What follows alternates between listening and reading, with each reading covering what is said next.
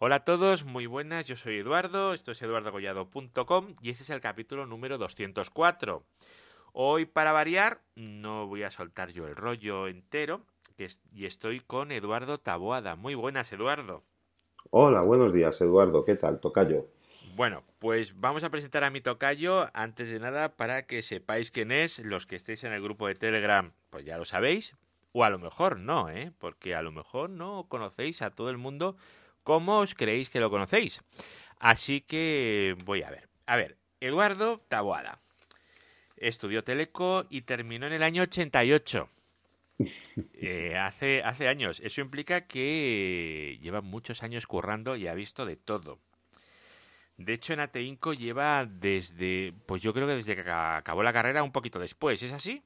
Sí, es correcto, desde, el año 89, abril del 89. Efectivamente, o sea que lleva 31 años en, en Ateinco, que es la empresa suya. Luego además ha estado haciendo trabajos para otros durante un montonazo de años. Y es, eh, es una persona multidisciplinar, eh, bueno, temas de cloud, muy conocido por temas de, de plataformas de monitorización y seguridad también. Además de haber sido teleco, que eso está muy bien, todos hemos ido a la universidad, pero tiene, tiene un montonazo de certificaciones. Las eh, últimas más recientes que tiene son de una empresa que se llama Paesler, que seguro que no conoce nadie, pero esto que sepáis que es el, el PRTG, que es como un MRTG pero con esteroides y que funciona en Windows. Eh, no sé si digo alguna burrada, Eduardo, si de momento voy bien o no. No, de, momento bien, estupendamente. Funciona por desgracia en Windows, aunque la plataforma cliente ya la han portado a Linux y a Mac. ¿eh? Mm, bueno, no, no sabía, pero bueno, es una cosa. Eh, eso es para monitorizar, tema de las alertas y tal. Luego también tienen, bueno, tiene licencia para temas de Sophos, también en Fujitsu, en 3CX, que es esto de las centralitas de Vocipen, Kaspersky, en centralitas Soki, las, eh, las IP Stages. Sí, sí, correcto, las IP Stages. Eh, en IBM, en hardware, en, Blade Center y en System X también, que son los servidores, los de pizza, ¿verdad? Correcto, los de pizza y los Blades. Y, los, y los Blades, sí, los dos, los dos. Y con sus switches incorporados y todas sus historias. Luego también temas de, de Palo Alto, ¿vale? Y es una persona que, pues veréis, era... Yo trabajaba en una empresa hace unos poquitos años, yo creo que unos 20. Mm, algo más, tal vez. O algo más, puede ser, no lo sé. Es que uno, yo también tengo mi edad, ¿eh? Todos tenemos una. Y Eduardo. Bueno, pues, yo te conocí cuando tenías cinco años, tampoco. cinco. bueno, era, un poquito mayor, pero bueno, sí. Entonces, Eduardo nos daba. Bueno, era, era la persona que sabía allí y era la que venía, era un. Pues venía ahí a, dar soporte a, la empresa. Y bueno, y, y de eso han pasado muchos años y por azares de la vida Hace, bueno, iba a decir ayer, pero ayer es hace tres años o cuatro, nos volvimos a encontrar por las edades de la vida. Y mira, aquí seguimos.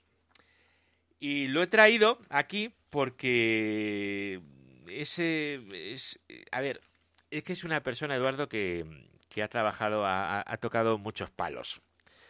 Entonces no es aquello que agarras y dices, no, me voy a traer un super fricazo de firewalls. Pues mira, Eduardo es un tío que sabe de todo, súper fricazo, de 30 años currando. Y como el tema de hoy es así un poco genérico, que cuadra también mucho con lo que él hace. Y bueno, y también con lo que yo hago, que es el del teletrabajo, pues vamos a hablar de ello. La intro de momento, bien, Eduardo. Bien, estupenda. ¿Me he dejado algo? Pues bueno, pues, pocas cosas, pocas cosas, la verdad. Bueno, entonces, eh, os cuento, yo hoy estoy grabando desde mi casa, estoy teletrabajando, Eduardo no, pero hoy no, pero mañana sí, otro día no, otro día sí, igual que yo. Y la idea de esto es porque ahora, tal y como está el, el tema de las fobias y los miedos y todo esto, pues yo soy de los que piensan, no sé si Eduardo va a estar de acuerdo conmigo, que como informáticos, telecos o tal que somos, no podemos obligar a las empresas a hacer nada, pero sí que podemos darles herramientas para que no nos digan es que no se puede hacer. Correcto. Entonces la idea de hoy es eh, dar, eh, bueno, pues contar eh, herramientas o qué se puede hacer, qué no se puede hacer e intentar ir un poco más allá de nos comunicamos por WhatsApp. Bueno, WhatsApp, en fin. Bueno, oye, hay Yo tengo cierto, cierto rencor a WhatsApp. Bueno, sí, pero se usa mucho, ¿eh? La gente lo usa. pero desde que lo compró Facebook y tiene toda tu información ahí metida, me, da un poco de miedo el WhatsApp, la verdad. un poquito de, salen granos al tocarlo. Sí, sí, sí. Bueno, no sé, yo la verdad tampoco lo uso, lo uso mucho, lo uso con, con tres personas, cuatro. Lo que pasa es que de esas cuatro, uno es mi padre y otro es mi madre, ¿sabéis? Entonces tienen prioridad absoluta. Está claro. Hmm. Bueno, a ver, Eduardo. Eh, ¿Teletrabajo es posible? ¿Es imposible? Es muy posible. De hecho, yo te cuento cuando empecé a teletrabajar. Hmm.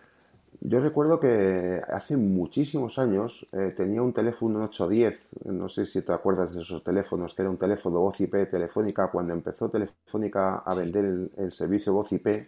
Hmm. Y por esa época, pues yo tuve una pequeña intervención que me obligó a estar, pues eso, un, mes alejado de la oficina. Y entonces, pues lo que tenía yo era un router de una marca muy conocida que tú has trabajado con ella, que se llamaba Fixel, y que permitía montar túneles IPsec.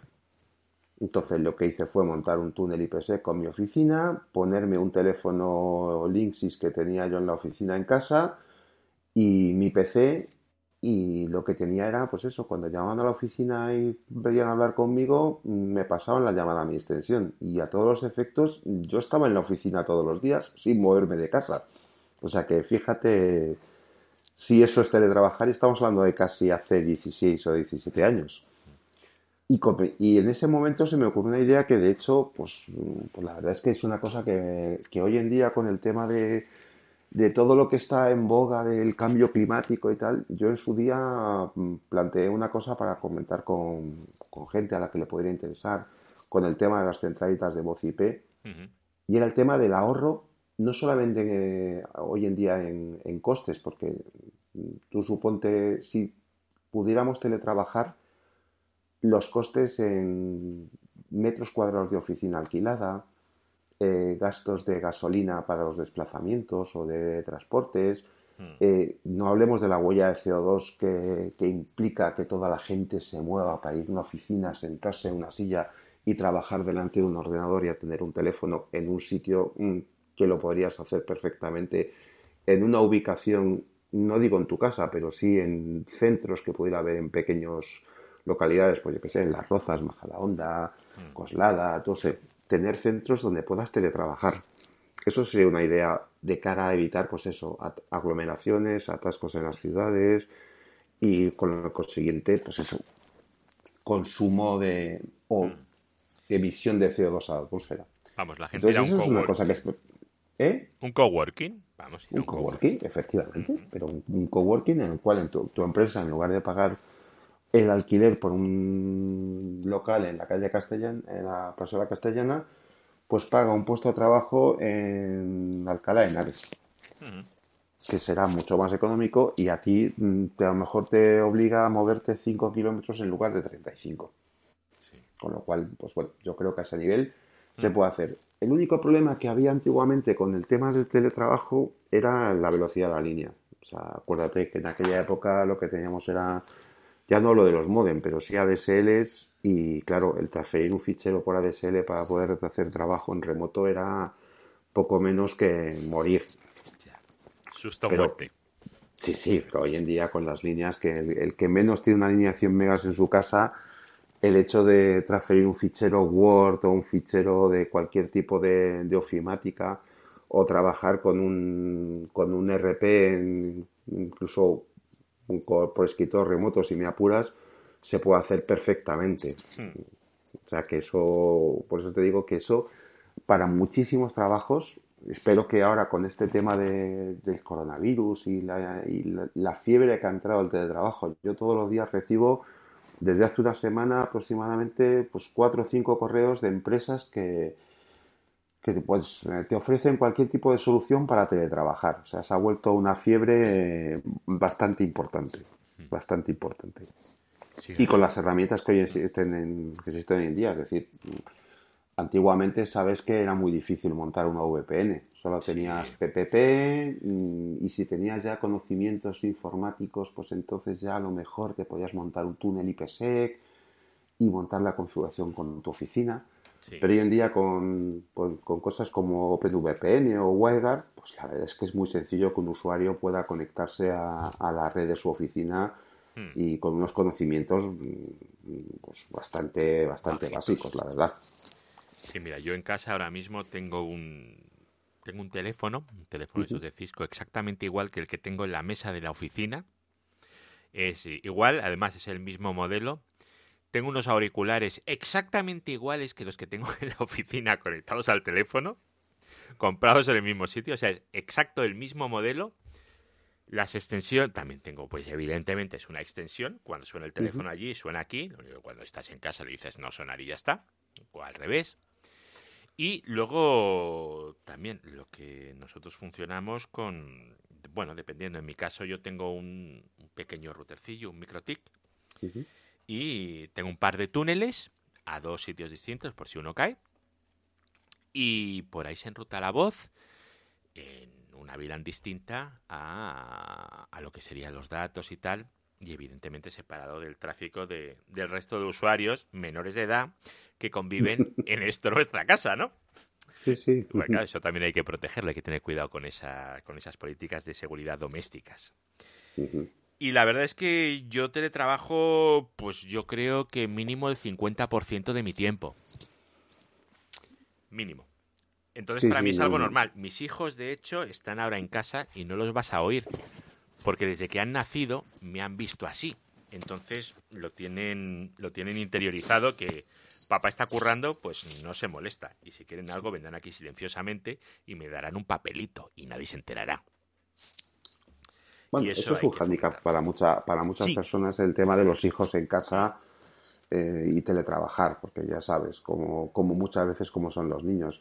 Que quiero salir, que no sé qué, que no sé cuántos. Entonces, sí, eso puede ser un problema. Por eso te comentaba el tema a lo mejor de los espacios de coworking en zonas distribuidas eh, estratégicamente, que eso también puede ser una solución, ¿sabes? Conozco gente que teletrabaja y va, va a coworking.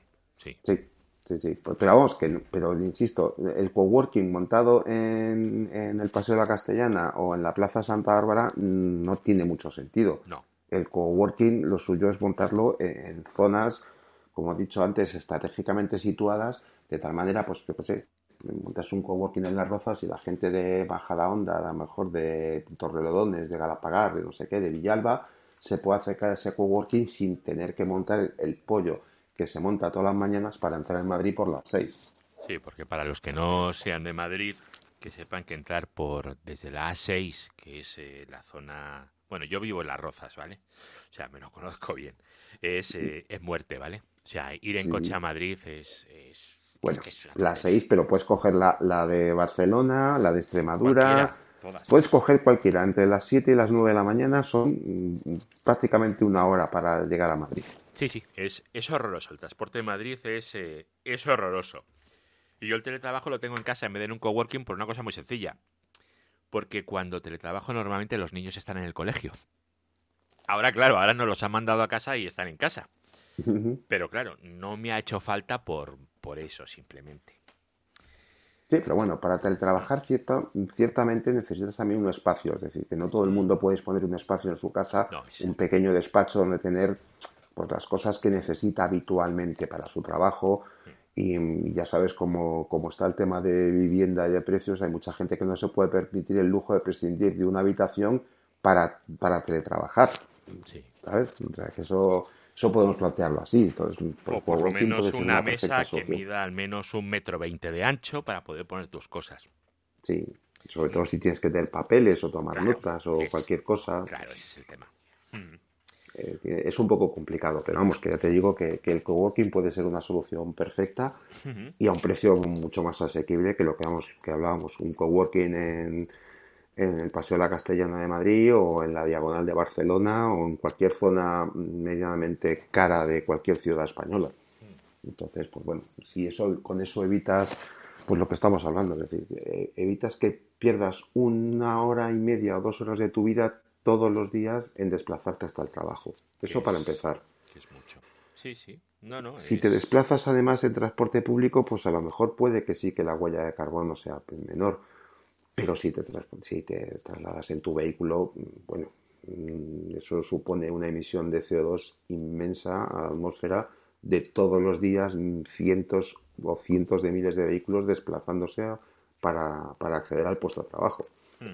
Y, luego el coche lo tienes que dejar en algún sitio, ojo. Sí, sí. No, no, si, si cuando nosotros hicimos ese estudio, se lo estamos proponiendo a empresas, que era cuando vendíamos muchísimo 3CX, uno de los argumentos de venta era ese, es decir, tú piensas que te vas a ahorrar, mm, tus empleados van a ahorrar plazas de trabajo, eh, plazas de, aparcamiento, te vas a ahorrar mm, puesto, o sea, metros cuadrados de oficina y luz en la oficina y un montón de cosas. O sea, es, es decir, es un ahorro importante para la empresa es una ventaja para el trabajador, evidentemente, menos tiempos de desplazamiento, más tiempo para tu vida privada, con lo cual, e incluso si tienes, como hemos comentado, un espacio donde poder trabajar, qué duda cabe de que la conciliación familiar es mucho, mucho mejor, vamos, mucho mejor, vamos, mm. increíblemente mejor, desde luego. Mira, me acaba de venir a la cabeza el caso de Automatic, que es la, la empresa, la de WordPress. Sí, los que fabrican WordPress. Efectivamente, pues estos en el año 2017 vendieron su oficina, porque ¿para qué? Mm. No la usaban. Sí, sí, sí. De hecho, nosotros tenemos dos, dos teletrabajadores permanentes hmm. en, la oficina. Es decir, la, la, persona que se encarga de todo el tema web y desarrollo web y hmm. vive, mm, bueno, pues vive en Ocaña con lo cual, pues desplazarse hasta la oficina es una, entelequia.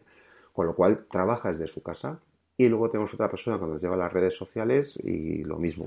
Pues, da casualidad además que esta persona está en Valencia hmm. y este, se encarga, pues eso, de hacer su trabajo desde su casa. Y eso llevamos haciendo pero años, o sea, de vez en cuando pues eh, pasa por la oficina para algún tema, para alguna cosa, pero vamos, temas puntuales, no, no es el día a día fíjate si puedes pagar aves, ¿eh? Para amortizar todo esto.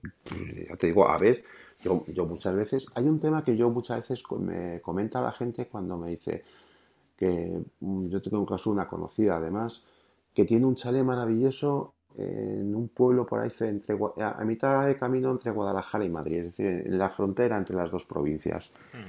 Eh, y, y, lo comenta, tiene un chalet maravilloso, enorme y tal. Y que le costó muy barato.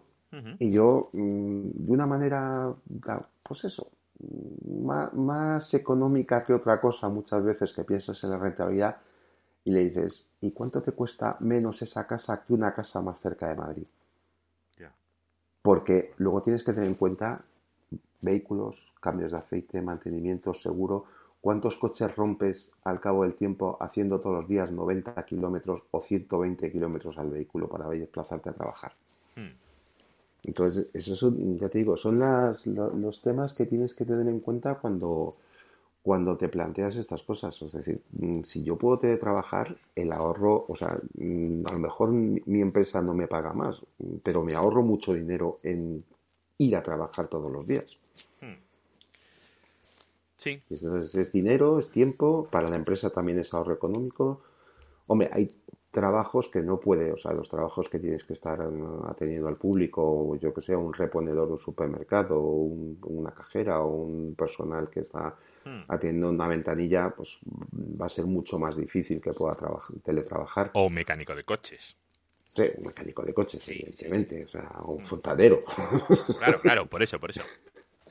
Pero vamos, en muchísimos trabajos sí se podría plantear el teletrabajo y ya te digo, yo creo que son ventajas para ambas partes, tanto para el, como para el empleador como para el empleado. La verdad, que yo creo que muchos trabajos se pueden plantear de esa manera y siempre y cuando, pues eso, mm, la gente piense que es una opción y, se cambia la mentalidad eh, de que no tienes que ir a calentar una silla a, una oficina. Tú lo que tienes que hacer es cumplir unos objetivos y hacer un trabajo. Punto. Efectivamente. Pero bueno, eso es así más, más tal. ¿Y eso cómo, cómo se lo montamos a las empresas? ¿Qué hacemos? ¿Cómo...? Pues está muy bien, todos tenemos que teletrabajar, pero hay, hay muchas empresas que dicen, yo mandaría a todo el mundo a casa, pero la única herramienta que tienen es el WhatsApp. Entonces ahí, claro, ahí tenemos, eh, tenemos que, que, poner soluciones, por lo menos eh, nosotros, para que esa gente pueda realmente teletrabajar, porque no se puede teletrabajar estando en casa con tu ordenador de casa y con tu WhatsApp y, y enviando cosas por email. O sea, hay que hacer algo un poquito más sofisticado pues lo que hemos comentado. Tú puedes lo que ponerte un, como tienes tú o tengo yo también en mi casa, una extensión de la centralita de la oficina mm. para poder mm, recibir, atender y realizar llamadas sin que tengas que usar mm, un teléfono móvil, que muchas veces pues, es a lo mejor más complicado. Y luego hay muchísimas soluciones, aparte que en el tema VPN, vamos, en nuestro caso, por ejemplo, hay clientes que usan ficheros de AutoCAD y demás, pues ahí tienes soluciones como los VDIs, que son hmm. los escritorios virtuales, que te permite conectarte a un servidor donde, pues, tipo Citrix, hmm. eh, tipo VMware Horizon, etcétera, que te permite conectarte a un escritorio con un cliente muy ligero, que puede ser incluso una tablet, y ejecutar programas pesados sin ningún tipo de problemas, que eso es otro handicap. Es decir, un arquitecto a lo mejor no puede trabajar desde su casa porque necesita AutoCAD y no sé qué y no tienes ese pedazo de máquina en casa. Pero en la oficina a lo mejor sí le pueden proveer de esos recursos para que ejecute el AutoCAD en uno de los servidores de la oficina con pues eso, memoria, CPU y discos rápidos para que pueda trabajar perfectamente y él solo necesita prácticamente un navegador para poder trabajar desde su casa. Esos son otros temas que tenemos que proveer a los usuarios. O sea que ya no, no hay muchísimas soluciones y no va digamos que no hay excusas para, para plantearse por qué no teletrabaja más la gente, ¿sabes? Claro. Cosas que hacen falta, yo creo, un, pues tener una centralita IP. Eso es. Eso ya es, es, fundamental. Y una centralita IP no hace falta poner una centralita armario. Tienes soluciones Asterix, Elastics, 3CX, eh, que te, quieres matar un poco más, pues instalas un Asterix. Que quieres un poquito menos, pero lo llevas tú, pues un FreePBX. Que quieres una solución ya enlatada, pues un 3CX, por ejemplo. o, una, o, centralita, o una centralita Grandstream. Nosotros hemos montado muchas Grandstream También. que son muy sencillitas de configurar, muy intuitivas y vale una centralita vale unos 300 euros, una cosa así. Sí, y te permite tener 50 usuarios conectados sin ningún problema hay muchas. Nosotros, por ejemplo, pues tenemos eh, pues tenemos un par de asteriscos, o sea, pero por porque nos es más cómodo. Tenemos los asterisks y conectas ahí los teléfonos IP y fuera. Y teléfonos IP, ojo, no hace falta que sea un teléfono físico, puede ser un software. Un softphone. Que hay un softphone que lo tengas en el propio ordenador. O sea, realmente lo único que te hace falta es tener los eh, auriculares y, y, ya está. No, no hace falta más. Y luego, para levantar las VPNs, pues lo que hemos comentado. Hoy en, día, hoy en día con WireGuard, que es una solución muy sencilla, muy cómoda de implementar, hmm. yo creo que sería lo, ideal para este tipo de, soluciones de teletrabajo. Que por cierto. Sobre todo si no tienes que colgar un teléfono de, y, puedes usar un softphone, como hemos comentado. Claro. Si solo coges tu portátil y con eso tienes el ordenador y el teléfono, eh, WireGuard es una solución ideal ligera, potente, con, que permite hmm. un ancho de banda bastante, bastante aprovechado del, total del ancho de banda. y yo creo que esa sería una solución rápida y fácil. Y luego del WildGuard, el otro día Javier en el, grupo, ay, déjame que entre en GitHub, porque compartió, lo voy a poner en las notas del audio, Your Stars, aquí está. Compartió un script muy chulo que se llama WireGuard-Manager, ¿vale? Que lo tenéis en, GitHub, github.com barra complex organizations barra WireGuard-Manager. Lo pongo en las notas. Está súper bien, ¿vale? Sí, lo he probado y la verdad es que tiene muy buena pinta. Es una pasada, o sea, esto lo ejecutas, te configura el WireGuard, te configura el Unbound para que tengas tu propio DNS, y es que hasta te, genera directamente los QR codes para que vayas con el móvil, le hagas una foto y ya lo tengas configurado. Sí, la verdad es que ya te digo que con, con esas soluciones no hace falta que tengas eh, un, expertise tremendo en el tema de, VPNs para poder montar un, sistema VPN. Y esto lo puedes montar en tu oficina o si tienes la mala suerte de estar detrás de un CGNAT, pues eh, tienes que montártelo fuera en algún lado y, usar ese punto en, medio. Pero vamos, que tampoco es... Hoy en día estamos hablando que ese servicio podemos estar hablando de montar un servidor en la nube con unos recursos muy pequeñitos para tener un WireGuard y estamos hablando de pues, muy poco dinero al mes. es que no, no, no, merece la pena ni calentarse la cabeza. y es, es extremadamente sencillo manejar, manejar esto. Luego también están las soluciones de SD-WAN, Nebula, Zero Tier y tal, pero no sé yo si aplican mucho. Me parece que es demasiado complicado para alguien que no, y aparte tienes que tener una, cosa en cuenta desde mi punto de vista y es que WireGuard ya mm, viene integrado casi con el kernel. O sea que es una solución nativa de Linux, no tienes que instalar paquetes de terceros, hmm. que, luego ya sabes que hay problemas con los repositorios, que, que si no está actualizado, en fin, este tipo de cosas.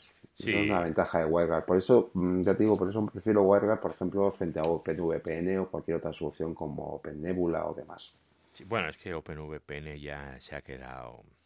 Se ha quedado el pobrecito ya desfasado. Bueno, nos ha dado mucho servicio durante muchos años, hay que reconocerlo. Sí, pero un minuto de silencio ¿eh? tenemos que tener por el pobre OpenVPN ya. De todas formas, esto que dices tú de WireGuard es lo mismo que a la gente le, asusta. Eh, la palabra Linux. Vamos, tampoco... Pues es que la gente, yo creo que la gente no sabe muy bien lo que es Linux. Porque yo estoy convencido que el 90% de los usuarios tiene un Linux en su coche que es donde pone la radio y, carga los MP3. Sí, pero bueno, da igual. Dicen, uy, Linux, es difícil. Mira, es que estoy viendo la, el repositorio este del script de configuración de WireGuard. Es que son dos líneas. lo único que tienes que hacer es copiar y pegar. Y el propio script hasta se lo descarga y te lo instala. O sea, no tienes ni que instalar tú nada. Solo es copiar dos líneas. Pero bueno, yo qué sé. Y luego además eh, tenemos las típicas soluciones de, poner cajas. Sí, esa siempre existe. Que esa siempre existe, de millones de fabricantes, cada uno con sus cosas buenas, sus cosas malas, todas diferentes. Pero que al final todas se reducen en lo mismo. Sí. IPsec, SSL VPN, que, que de eso no hemos hablado. Sí, es verdad. Una solución que es bastante práctica también. Cuando tienes una caja de ese estilo, también lo que puedes hacer es darle al cliente un portal web donde cuando se conecta le permite acceder a sus máquinas de la oficina de manera con, un cliente ligero en HTML. O sea, hay, soluciones también de muchos fabricantes que, permiten eso. Eso fíjate que yo eso lo tuve en, en un trabajo que tuve antes y no, no, no me gustaba eso de trabajar con el navegador, ¿eh? A ver, es una manía muy personal, ¿vale? Mm. Pero no me gustaba. Yo prefiero aquello de tengo mi red y hago un ping y conecto lo que me da la gana. Pero sí, para el usuario final, a ver, tú abres el navegador, es como la aplicación que estamos usando ahora Eduardo y yo para grabar. Hemos abierto un miserable navegador, o sea, no hemos hecho nada más, no hay nada más sofisticado aquí. Es un navegador, una aplicación, abramos y se graba. Ya está, súper cómodo. Si hubiera que instalar algo, esto es mortal. Sí, sí, la verdad es que, pero eso, mm, pues eso, cada vez hay más gente que usa, por ejemplo, yo uso un Mac. Tú creo que usas un, ordenador con Arch Linux, ¿no? No, eh, no, no, tengo Debian 10 ahora en todas partes ya hace ah, tiempo. bueno. me, he vuelto cómodo. Me he vuelto cómodo porque es que, jolín, unos servidores en Debian 10, otros en no sé qué, luego el Arch en el portátil. Mira, oye, mm, además los tengo todo, lo tengo todo súper sincronizado. Entonces el portátil y el ordenador de sobremesa realmente tienen los mismos ficheros, los mismos directorios y está todo exactamente igual y tengo instalado los mismos paquetes. Y así si se me rompe uno, ya está. No, no, tengo, Ya, pero en nuestro caso es un poco diferente tal vez porque somos más técnicos en este aspecto. Pero claro, el tema de encontrar, eh, necesito tal programa. y, yo es que uso un Mac y él tiene un Windows y el otro tiene un Linux y vamos a encontrar la misma aplicación que nos dé el mismo servicio para los tres entornos, eso es más difícil, pero sin embargo, como tú bien dices, el hecho de poder hacer la aplicación vía navegador, eso está disponible para todos los usuarios, sin, excepción. Y da igual el, entorno Android, iOS, Windows, Linux, vamos. Hmm. Chromebook, cualquier cosa. Eso es algo que el WebGuard tiene. Hay un cliente para, yo creo que hasta para lavadoras. Con lo cual eso va a funcionar siempre, funciona bien. Luego hay algunos que están más enfocados a una cosa y a otra, pero bueno, yo que sé, ahí tampoco. Ahí cada uno que elija lo que crea conveniente. No es su tal. Pues yo no me alargaba más, ¿eh? Yo, creo, que, simplemente es, esto, es decir a la gente que se anime sin dar grandes... No vamos a ponernos aquí a contar como... Bueno, en el podcast de un capítulo de Huelgar que hay un vídeo, ¿vale? Solo hay que copiar y pegar, si lo queréis montar. Es muy trivial, no sé. Eh, sí, creo Que con, el script este es eh, prácticamente un juego de niños. El script es una pasada, son tres líneas, de verdad. Tres líneas para tenerlo funcionando. En fin, lo único que hay que hacer es luego crear los, eh, los clientes, o sea, los, los usuarios que quieras con sus certificados y tal. Pero es súper, súper trivial y funciona detrás de NATS, tal, o sea, no tienes ningún, ningún, ningún problema. No, no hay excusas. No, la verdad es que no. Yo no entiendo la gente que agarra y no sé. Además, ahora tenemos que estar en casa para lo máximo posible para para intentar parar esto un poco. Pues sí, la verdad es que sí. Pues sí. Pues nada, como habéis podido comprobar, se puede hacer las cosas en remoto. Eduardo está en un lado, yo estoy en otro, lo estamos haciendo en remoto, mm, como si estuviéramos sentados uno al lado del otro. Y no pasa nada. Pues eh, como esto, todo lo demás. Pues muchas gracias, Eduardo. No sé si quieres decir alguna cosita. O... Pues nada más, que muchas gracias por por esto, por permitirme colaborar con tus podcasts y, ser una parte más de, la comunidad. Y nada, Mancho, bueno. un día, un día tenemos que grabar algo un poco más, con más chicha, ¿eh? Con más, sí, más técnico. Más técnico, ¿vale? No, tan comercial. No, esta es así muy, muy, muy tal. Porque vamos, eh, Eduardo está en el club del CEF también, ¿eh? que lo sepáis. No digo más, no digo más. Así que, en fin, estamos. Pues nada, vamos a parar y muchas gracias. Hasta luego. Venga, hasta luego.